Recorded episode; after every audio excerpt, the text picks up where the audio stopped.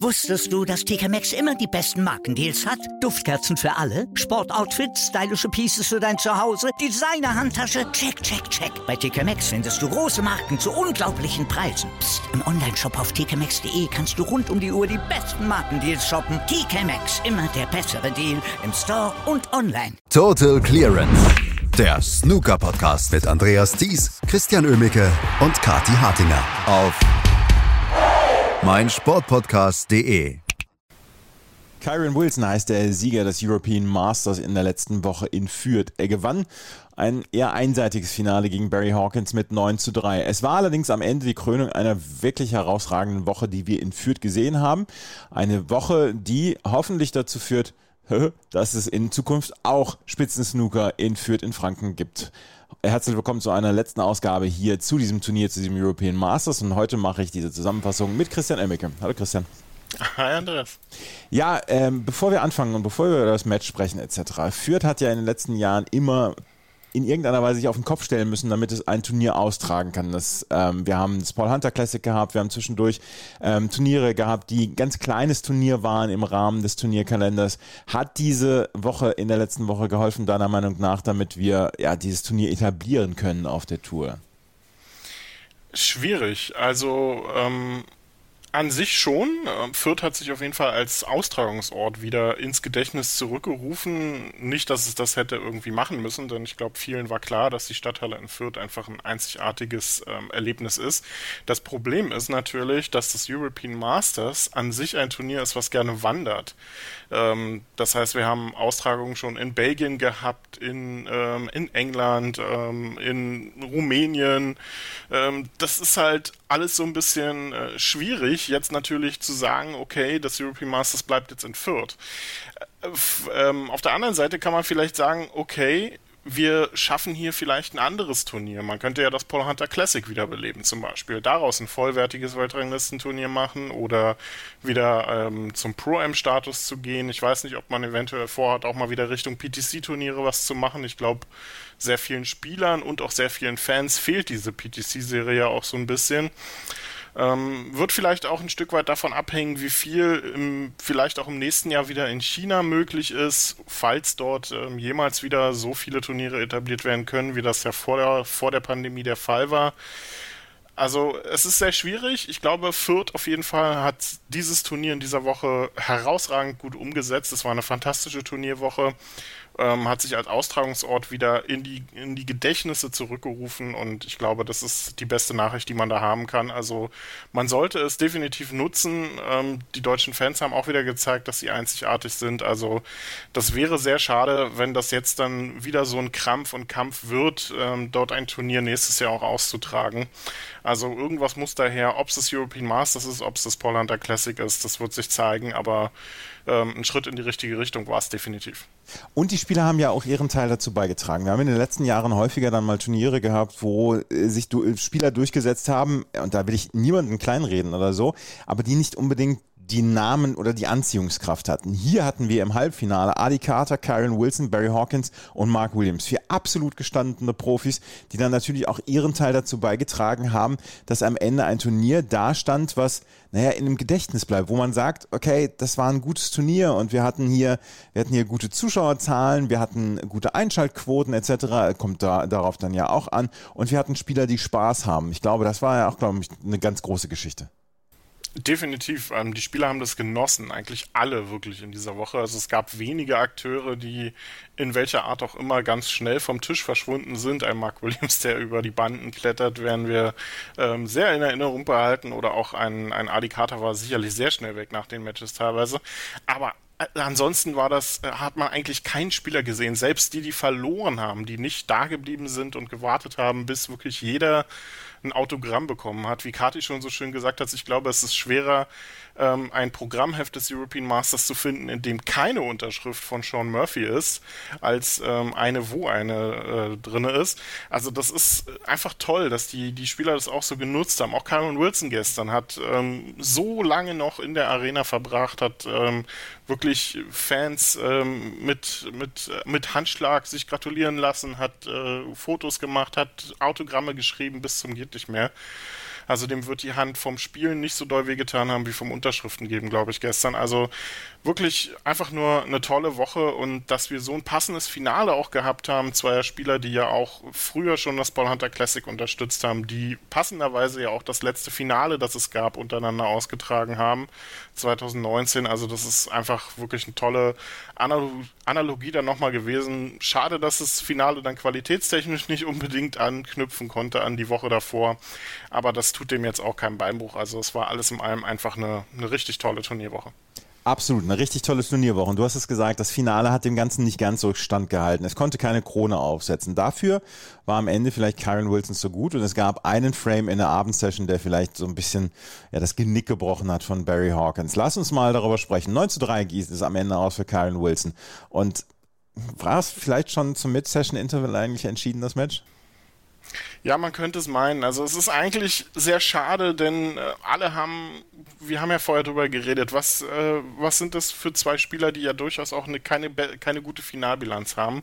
Aber wie katastrophal ist die Finalbilanz von Barry Hawkins? Und ähm, wie gut hat dieser Mann bitte gespielt diese Woche? Der hat Judd Trump rausgehauen aus dem Turnier. Der hat Mark Williams entflügelt, entzaubert im Halbfinale. Also der hat äh, acht Centuries ähm, alleine gespielt auf dem Weg ins Finale. Und das ist einfach schade, dass er dann in den Endspielen das so selten abrufen kann. Also das, das verstehe ich nicht, warum da so viel ähm, schief läuft bei ihm dann. Gestern waren sich dann beide Akteure nicht so richtig einig, was sie wollen. Es war gerade zu Beginn wirklich eine sehr nervöse Angelegenheit und das zog sich dann auch so durchs Match und man hatte das Gefühl, bei beiden ist der Druck jetzt einfach so groß, endlich wieder einen Titel zu gewinnen, dass sie sich da gegenseitig so ein bisschen hemmen. Und ähm, Karen Wilson war dann irgendwie immer der, der etwas aktiver war noch, der etwas mehr aus seinen Chancen machte, der die etwas, etwas ja mehr vorhandene Präzision dann noch aufgewiesen hat. Ähm, und da kam so das Kämpferherz bei ihm dann wieder durch, ähm, wie er es dann auch nach dem Match dann bezeichnete. Man äh, hat dann jetzt hier einfach nur den, den Ugly Win gesucht. Ähm, an der Stelle und das äh, lässt sich auch nicht besser umschreiben dann tatsächlich. Ein Highbreak von 56 im gesamten Match, das spricht Bände für ähm, Kyron Wilsons Spiel. Also der ist ja normalerweise auch ein wirklich sehr, sehr guter Breakbuilder.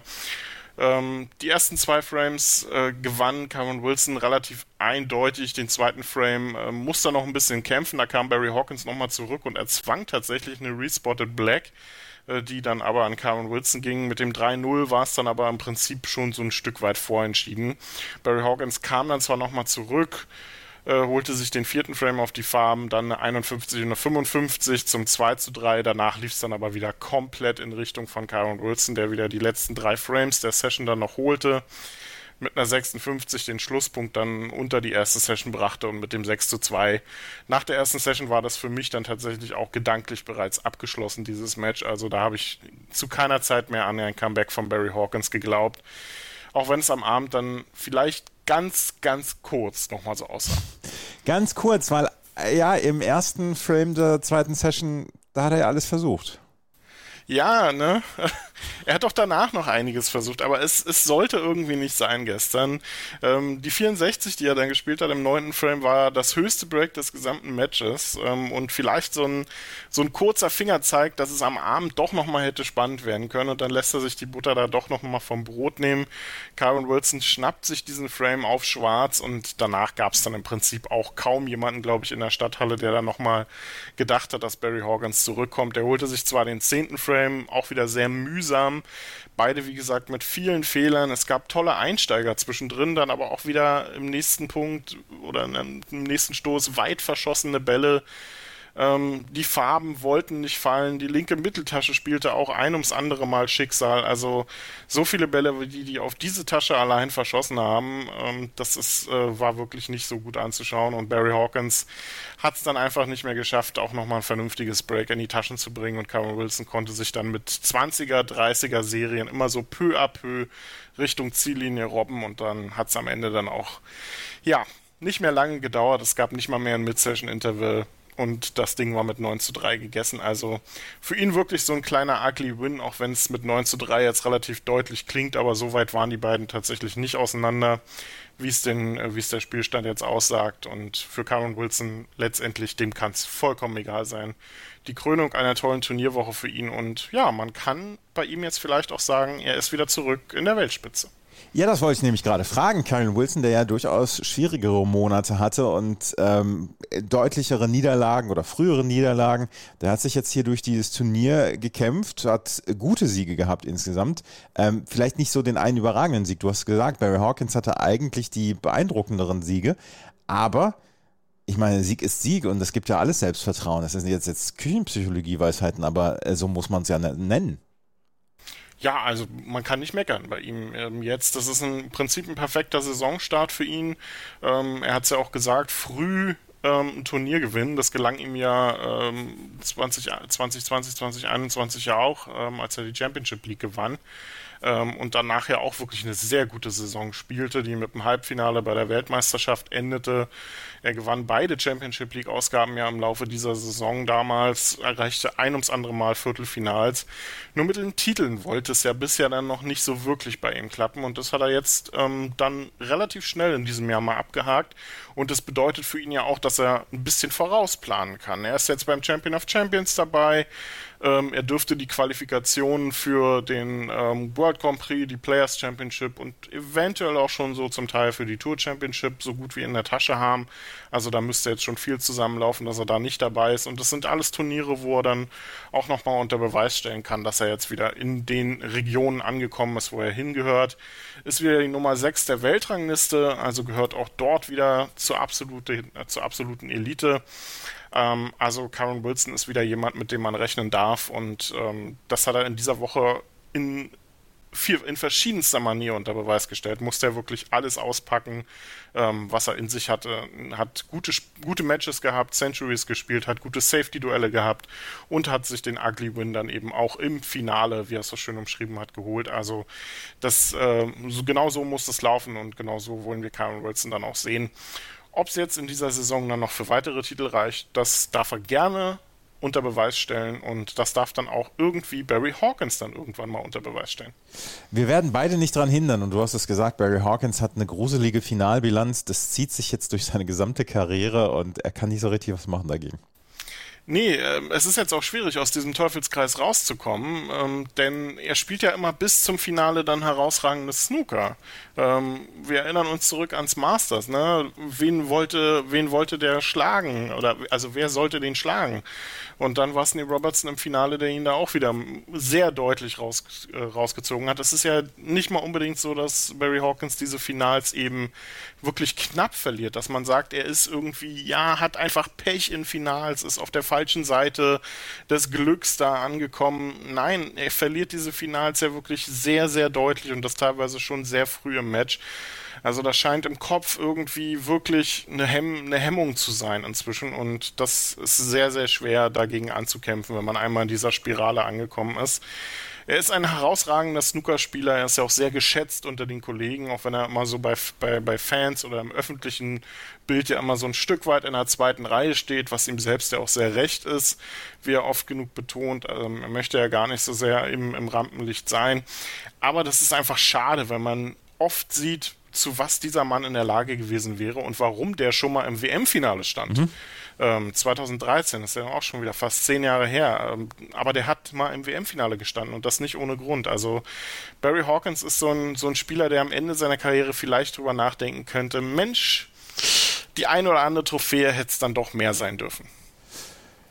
Das European Masters ist beendet und ähm, wir haben eine tolle Woche an Snooker gesehen. Christian, was, äh, wie geht es jetzt weiter? Ja, es ist äh, schwierig. Die Saison will nicht so richtig ins Laufen kommen. Ne? Wir haben die Championship League gehabt, die über Wochen ging, jetzt das European Masters als so einen tollen Start und jetzt gehen wir wieder eine kleine Pause rein, ähm, denn jetzt gibt es erstmal nur eine Qualifikation für die Northern Ireland Open, dann ähm, gibt es eine Woche Pause und dann geht es erstmal nach Thailand zur Six Reds WM. Dann gibt es erstmal Einladungsturniere hintereinander weg. Wir haben ähm, das World Mixed Doubles dann auch noch im, im September. Also so richtig weiter geht es tatsächlich erst Ende September mit dem British Open. Da gibt es dann das nächste Turnier.